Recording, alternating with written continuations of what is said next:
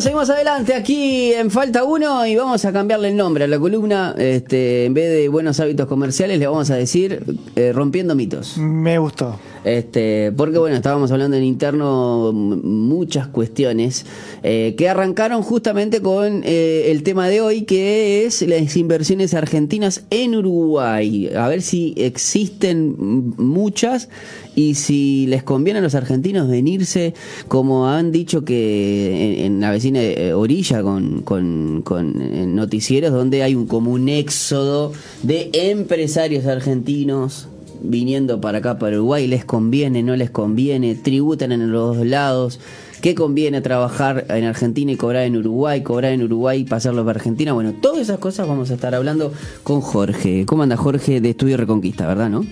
Buenas tardes, Pipo, buenas tardes audiencia. Un gusto estar con ustedes una vez más. Excelente, sí. la verdad que es un hermoso tema. ¿eh? Es un hermosísimo tema porque eh, justamente lo que hace es romper los mitos que hay. Este, a veces se, mal utiliza la información. ¿sí? Ahí va, sí, y, sí. Y bueno, y se le informa a la gente cosas que en realidad no son tal como se presentan. Claro, sí, sí, bueno, eso pasa con los medios de comunicación donde hay intereses económicos, donde te muestran una parte nomás. Económicos y, políticos, ¿eh? Bueno, sí, políticos porque en más, más que nada en Argentina se nota más, en Uruguay creo que está más soblapado para mí. Antes, por ejemplo, ¿no? A ver si uno creía que tal radio estaba asociada a tal televisor, eh, canal de televisión. Hoy quizás no es tanto así. Hay más variedad en radios, por ejemplo. Este, usted sabe que el cable operador sabía que Montecable de Canal 4, eh, Nuevo Siglo Canal 12, TCC de Canal 10, y a su vez tenían sus radios que incluso vos escuchabas el informativo en determinado, en el Canal 4 en Radio 0. En el Canal 10, no me acuerdo con el canal, yo sé que Canal 12 estaba Metrópolis y todos tenían enlazado. En Argentina sucede mucho más exacerbado. Nosotros, hay un enfrentamiento hace años del grupo Clarín con eh, los gobiernos peronistas, por decir una manera. Y después tenés C5N como canal oficialista con ellos y viceversa, porque ahora se pasan la pelota. Este, entonces hay una... Eh, eh, los canales tienen intereses económicos y políticos. Y en el medio está la gente. Claro, la gente escuchando las campanas eh, con medias verdades de ambos lados. Claro, porque si estás de un lado vas a escuchar un, poquito al otro. Igual yo hay algo que quiebra una lanza. Nunca he visto eh, a Macri yendo a C5N. Sí he visto a Alberto Fernández o a Cristina Fernández de Kirchner hablar con periodistas opositores. Para mí es una gran diferencia. Este, pero bueno, pero lo que voy es ponerle en contexto de estas cuestiones de eh, cómo los canales y radios utilizan esta información económica porque en, un mismo titular o en una misma noticia estás montando mitos o decir, bueno, eh, un éxodo se viene de Argentina para Uruguay este, y, después no, está no están así. Eh, y si le conviene o no a los argentinos venir a tributar acá. Podemos embarrancar con eso. Bueno, a ver, eh, primer mito que vamos a romper desde ya. No es que los argentinos vengan a tributar acá. Uno tributa donde realiza su actividad comercial. Bien. Si yo realizo mi actividad comercial en Argentina, voy a tributar en Argentina. Si realizo mi actividad comercial en Uruguay, voy a tributar en Uruguay. Y así en cualquier país del mundo. Lo que hay que cuidar es la doble imposición tributaria. ¿Ah? Eso es lo que hay que cuidar. Que no, no significa eh, por ser multinacional, ¿no? no, no, no. Que hemos hablado la otra vez. No, no, no tiene nada que ver. Eh, lo que pasa es que hay países donde eh, la renta, por ejemplo, si tú tienes acciones en Uruguay y tu renta se produce en Uruguay, bien, es justo que se tribute acá. Bien, pero hay países más cerrados que cuando le llega las divisas de su renta en Uruguay a ese país, le quieren imponer un impuesto porque tienen rentas en el exterior. Entonces, eso es lo que hay que cuidar. ¿ah? Este, que eso depende también del, del, Estado, mm, por decir, si es un Estado más liberal o más proteccionista. Yo no usaría la palabra proteccionista porque la, expresión proteccionista justamente viene de brindar protección. Sí, claro. Entonces, ¿cómo te brindo protección? sí, sí, pero claro, pero yo, por ejemplo, cuando hablo de Estado proteccionista es eh, protejo a mm, a las empresas de origen. Claro, pero acá estamos, no estamos hablando de empresas de origen, acá estamos hablando de otra cosa. Bien. Acá estamos hablando de renta generada en el exterior. Ok. O sea, vos no perjudicas para nada eh, la industria de ese pa- país. O sea, vos perfectamente. Es más, hasta, hasta ayudas a la economía. Vos eh, imagínate, te vas a vivir a un lugar que es maravilloso, un paraíso, y decís, bueno, yo tengo mi renta en Uruguay, bueno, y quiero vivir acá porque es hermoso. Tengas que tributar en Uruguay, o sea, Pero vivís toda tu renta. en otro lugar. Y cuando el dinero te llega hacia otro lugar, ah, señor, aparte de los impuestos que le cobro por vivir acá, como le viene plata de afuera, también le voy a cobrar impuestos. Eso es lo que hay que cuidar. Claro, como Estado. Había un economista que decía que los impuestos hay que cobrarlos eh, en una sola partida y en la forma oportuna. Es decir, o cuando, o sea, el impuesto se genera o cuando eh, el gasto o cuando recibo. En Uruguay se generan impuestos en las dos oportunidades, ¿no? Ah, entonces, Qué este, raro, ¿no? eh, pero- eso no es un mito, eso hay que... Pero sí, bueno. claro, porque a veces, eh, claro, eh, ah, yo me imagino, ¿no? Vos cuando estás comiendo también estás pagando impuestos. estás pagando el IVA a esos alimentos. Entonces, Que a su vez, que a su vez el que, el que te lo está vendiendo también paga IVA. Este, ¿No? Eh, claro, claro, pagar la diferencia. Claro, Eh, pero aún así, se- o sea, en cada acción el tema, hay un impuesto. el tema es que tú aquí eh, pagas un impuesto cuando recibes la partida, o sea, cuando trabajas. Claro. Por suerte, el legislador quitó los impuestos a las rentas del extranjero. Si tú tienes rentas en otro lado, o sea, vas a tributar en ese lugar, no en Uruguay por esa renta. Claro, aunque vos vivas acá. Aunque vivas acá, vas a tributar cuando la gastás. Ok, Cuando, o sea, claro, vas a pagar sí, sí, el sí, IVA eh, como claro. cualquier hijo de vecino, Sí, sí, ¿verdad? sí, sí, ahora Eh. Pero no vas a pagar un impuesto sobre una renta que no generaste en Uruguay. Por ejemplo, yo por ejemplo tengo una agencia de publicidad que es algo algo que, que, que, que me permite tener mis oficinas acá, pero tengo clientes en otros países. Bueno, ahora vamos a andar en todo eso. ¿Por qué los argentinos se vienen? Y va a responder a tu pregunta. A ver, David. A ver, es un poco mito eso que hay un éxodo, que están las caravanas viniendo hacia Uruguay de Sí. empresas. No, eso no existe, no es así. Bien, Eh, ¿qué pasa en Argentina? La- el, el empresario está ahogado. Sí. Argentina está pasando un muy mal momento y las políticas eh, Estatales. tributarias.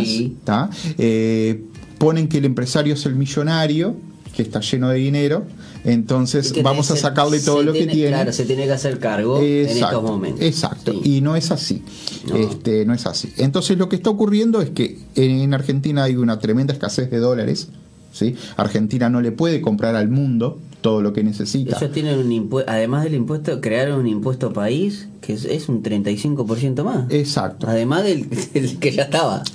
Imagínate si vos querés hacer una eh, importadora o tenés una importadora y vas a adquirir bienes de otra parte del mundo en Argentina. ¿Qué ocurre? Primero es todo un problema hacerte de los dólares. Te cobran un impuesto por los dólares. ¿Ah? Ya, Y- convengamos que ya es un bicho raro si tenés una gran cantidad de dólares que puedes comprar a la vez que te permita comprar eso que vos querés. y después te cobran un impuesto a la transacción internacional, a la transferencia internacional. Entonces, claro, Argentina se está aislando del mundo. Claro. ¿tá? Y bueno, no es un tema para discutirlo nosotros No, no, porque no. no. lo podemos cambiar. Claro, es un sí, problema sí, sí. argentino de los argentinos. Bien.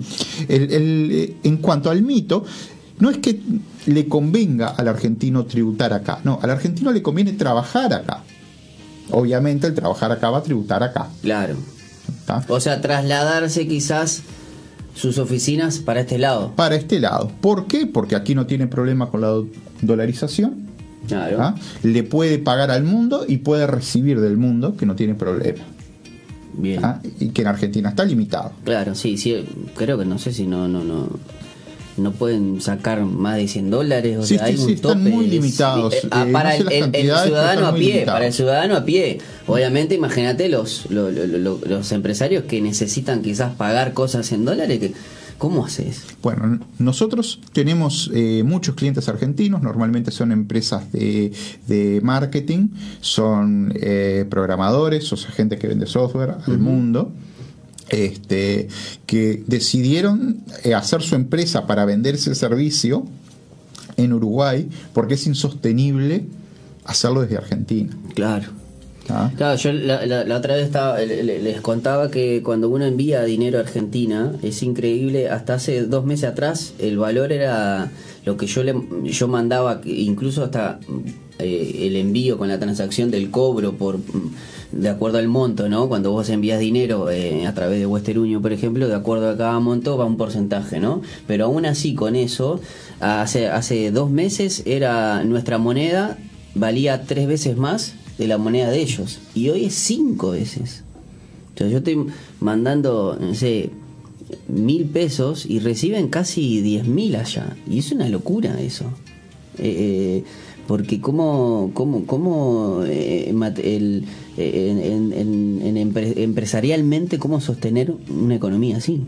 Está muy difícil, está muy difícil. La economía argentina está difícil. Hay- y a ver, nosotros atendiendo esas necesidades argentinas logramos compensar algo. No hay que olvidarnos que Argentina es un socio comercial Sí. este, muy importante de Uruguay. Bien, ahora, ese socio está mal, no nos está comprando. Entonces hay como que un desbalance, muy grande. Este, y bueno, que empresarios argentinos decidan venir a tributar a Uruguay, o sea, a trabajar en Uruguay, tributando en Uruguay, para el país es un gran alivio. ¿tá? Por lo menos mitiga un poco esa caída de ese socio que Del consumo. siempre impacta. Claro, Exacto. claro, claro. Entonces acá, bueno, eh, es importante. Y es verdad, es, es verdad que yo he visto tablas de impuestos, más allá de... Porque no es la cantidad de impuestos, sino la calidad del impuesto, ¿no? Eh, porque vos decís, en Uruguay, en la carga tributaria, Argentina creo que es un 28% y nosotros tenemos un 35% o algo así. Eh, no, no, a ver, est- esto es un poco más para economistas, no para mí. Ahí va. Pero en realidad, este. Lo importante es cómo se invierten esos impuestos. Claro, sí, o- sea, ¿qué, ¿qué país me encuentro con los impuestos? ¿sí? Si me encuentro con impuestos de primer mundo y vivo en un país de tercer mundo, Claro. es complicado. bueno, en Ahí Argen- también hay un desfasaje. en Argentina está pasando eso, Uruguay no está muy lejos tampoco, Uruguay tiene una carga eh, tributaria muy grande. ¿ah? Este, tú ti- tienes que ver de, de un recibo de sueldo cuánto se te va en impuesto y cuando vas a, a gastar lo que te quedó, cuánto de eso que gastás se va en impuestos, en bienes. Entonces Claro. a- a- ahí tú vas a ver la carga tributaria real que tú tienes, porque es impuesto cuando genero e impuesto cuando gasto. Claro. Entonces, este, Claro, cuando gastaste te hacen un 100%, literalmente hay cosas que, que de acuerdo a cuando vos recibís y después cuando vos gastás, también literalmente, a no ser que tengas eh, la capacidad de ahorro o de inversión, ¿no? ¿Te pero, puedo que- ayudar? pero es lo mismo, es lo mismo, porque cuando yo ahorro, en el momento que, en el momento que generé para poder ahorrar, yo tuve impuestos. Claro. ¿ah? Y después, cuando ese ahorro lo voy a gastar, tengo impuestos también. Entonces, en realidad es lo ¿Y- mismo. ¿Y en solo qué que países está? En qué, porque vos me decís que hay impuestos este, cuando generás y cuando recibís, ¿no? Eh, ¿Hay países donde solamente es cuando gastás o cuando en, en una de esas eh, acciones nomás? Sí los hay, no es mi materia, no soy yo. No, no, no, Acá pero necesitamos me- a- bien, al pero- contador Rivero, estoy reconquista, le mando un saludo a Javier si anda por ahí. Este, pero en realidad, este, sí, sí, sí, hay modelos tributarios, no sé decirte qué países, Ah, no es lo mío, no, pero, no, hay pero modelos. eh, me parece interesante porque obviamente se ve que en la región y en los países más quizás más conocidos está el modelo es el, es el mismo, pero si existe en otros países está buenísimo. Hay eh, eh, ejemplo, eh, hay gente que no le importa de dónde sacás el dinero, hay o sea, países que no le importa cómo lo generás, te observan cuando lo gastás. Estados Unidos es uno de ellos. O sea, es lo que gaste. Eh, claro, es, es cuando gastás. ¿ah? Ahí es donde prendes alarmas, de dónde saca usted este dinero. ¿tá? Eh, no le importa en el momento. ¿tá? En Uruguay, este, por ejemplo, es cuando lo generás, cuando lo te- tenés, vas a colocarlo al banco, ¿de usted dónde sacó esto? Y te preguntan todo. Exacto. Claro. Ah, Por eh. eso es que, claro, el tema del lavado de dinero, ¿no? Es importante eso. Exacto. Bueno, en Estados Unidos es, es fácil conseguirlo, difícil gastarlo.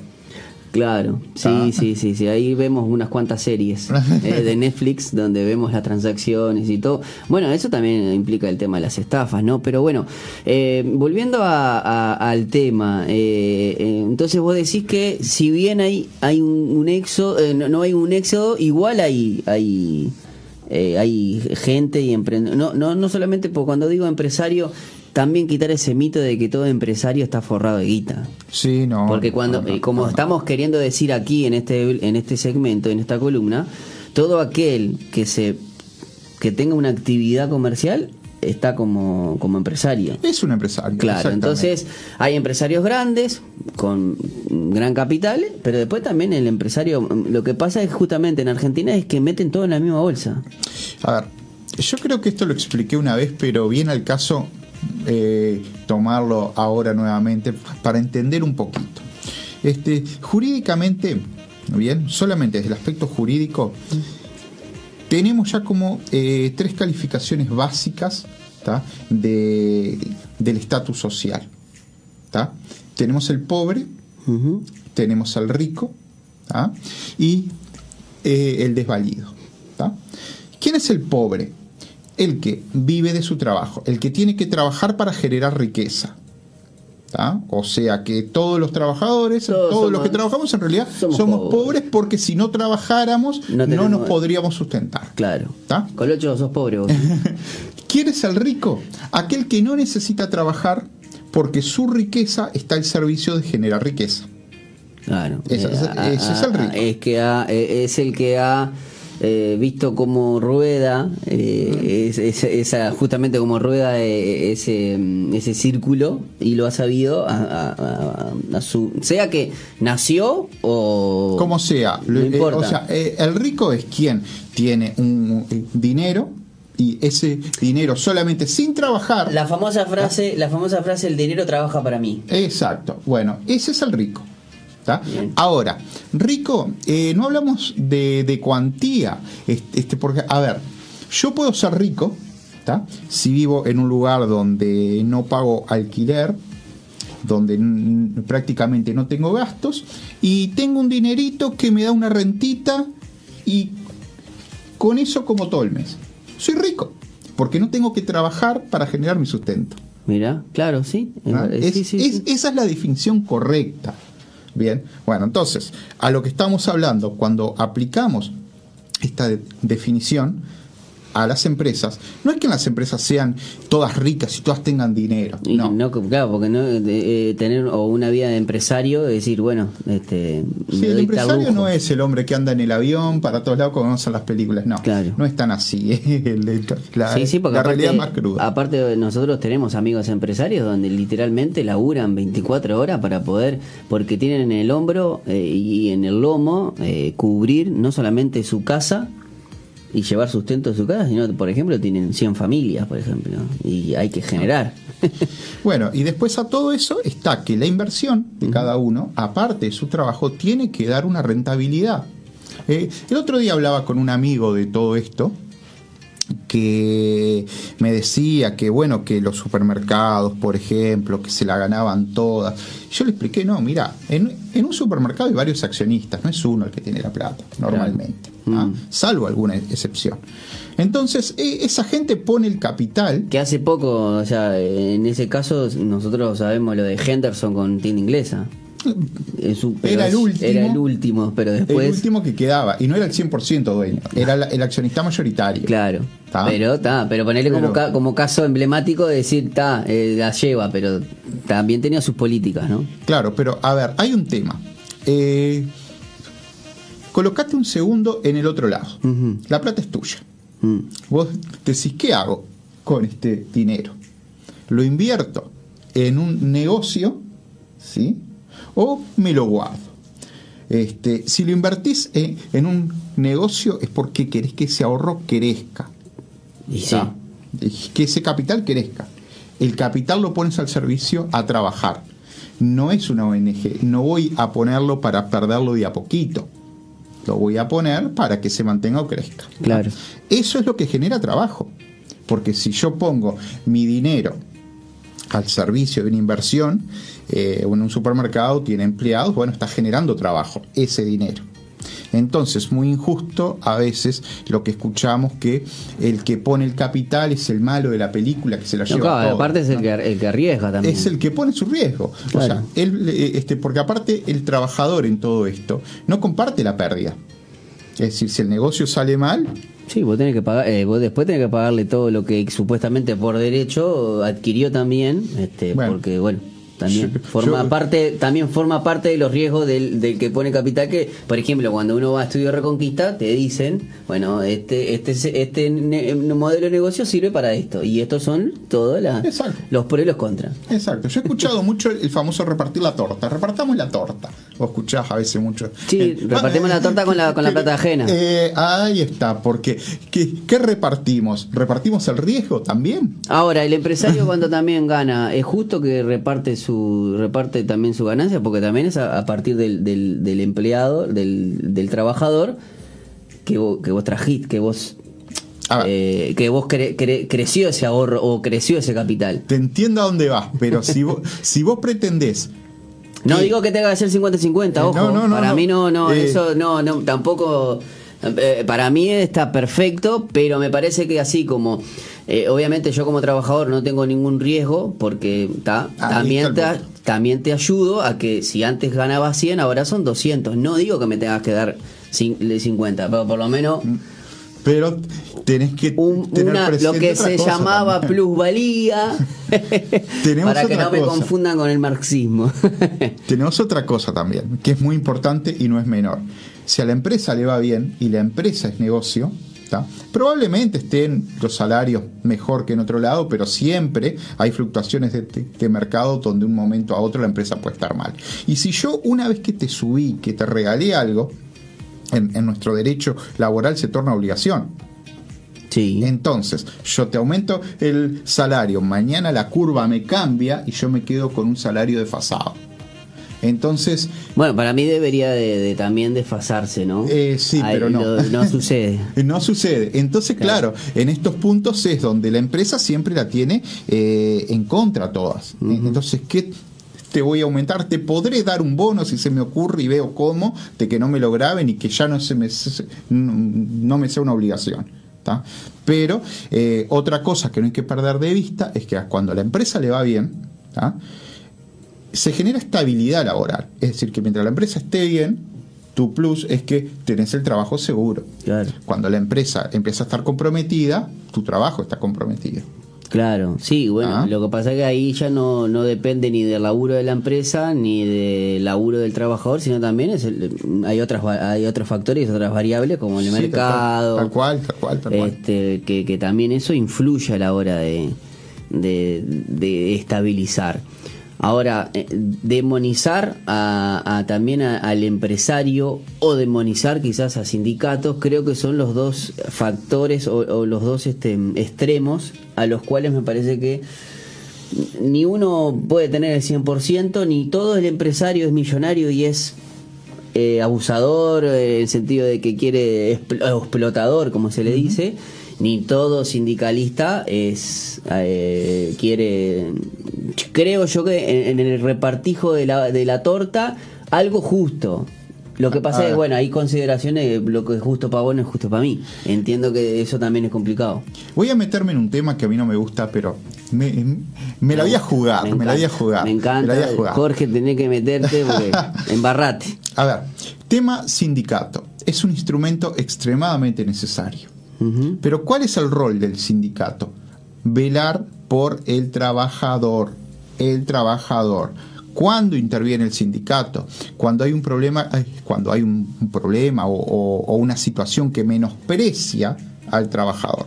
Por ejemplo, no se te cumple un consejo de salario, por ejemplo, no se te, da el uniforme, por ejemplo...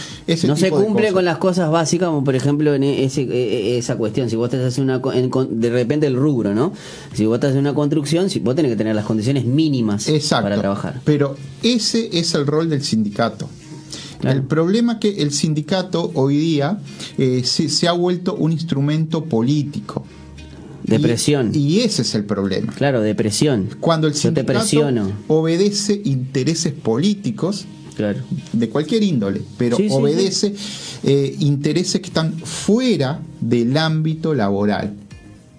Ese es el gran problema del sindicato. Sí, también por eso digo, por desvirtuado eso, por eso hay sindicatos que son muy buenos y hay otros sindicatos que son lamentables. Yo, por ejemplo, eh, en- al frente de la, cerca de la casa de, de la madre de mi hija, al frente viví- era el sindicato de la bebida.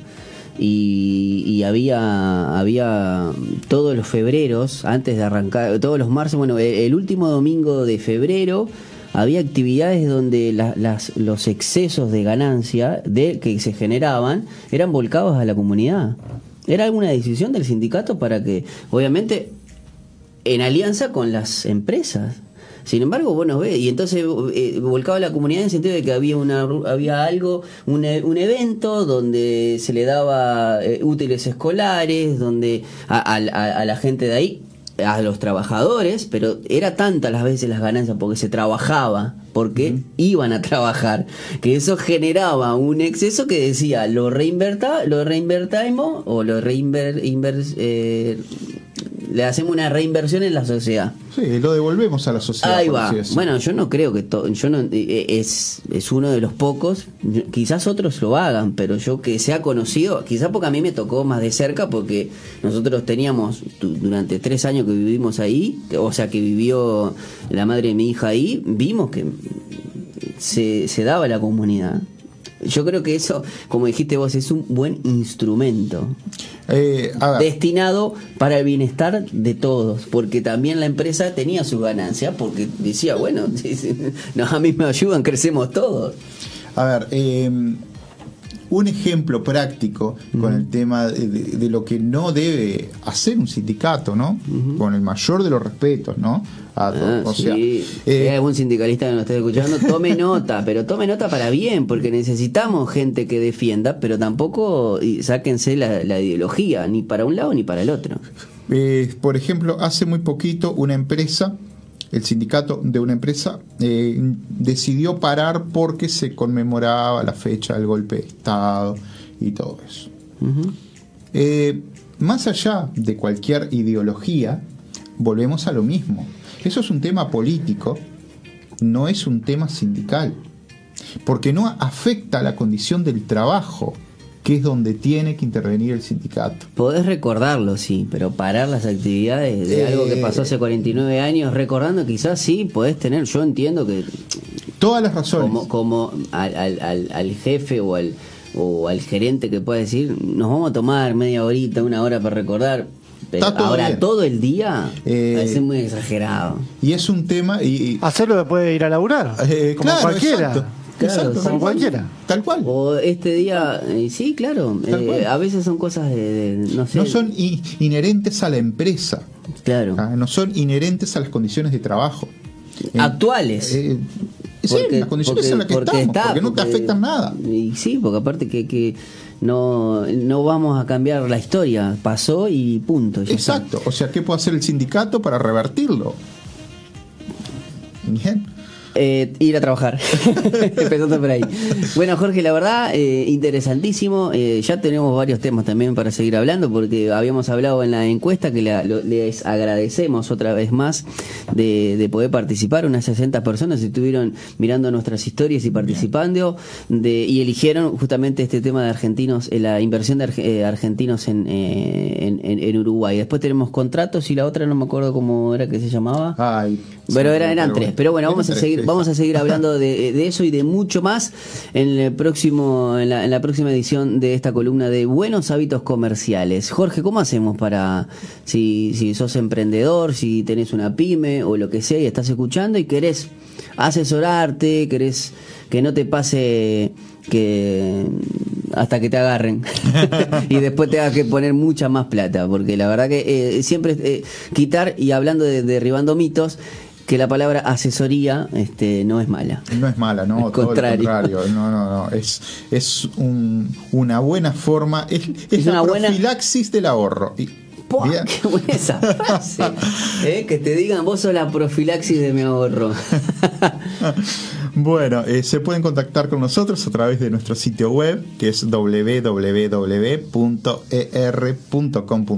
ER como Estudio Reconquista, bien fácil. Ahí va. ¿ah? Eh, a través del 2915-4541, ¿sí? Y a través de WhatsApp, que también está en la página web eh, el acceso, que es este 092-037-777. Excelente. Bueno, Jorge, muchísimas gracias como Hasta la siempre. próxima, ¿eh? entonces. Dentro de gusto. 15 días volvemos con otro tema más aquí en Falta Uno con los buenos hábitos comerciales a cargo de Jorge Moreira, el CEO. Gerente general. Ahí va. No, no, a mí me gusta. Gerente Siempre- general. Sí, sí, a darle sí. te- te- te gusta Me gusta CEO. CEO. Pero no, no, es gerente general de Estudio Reconquista.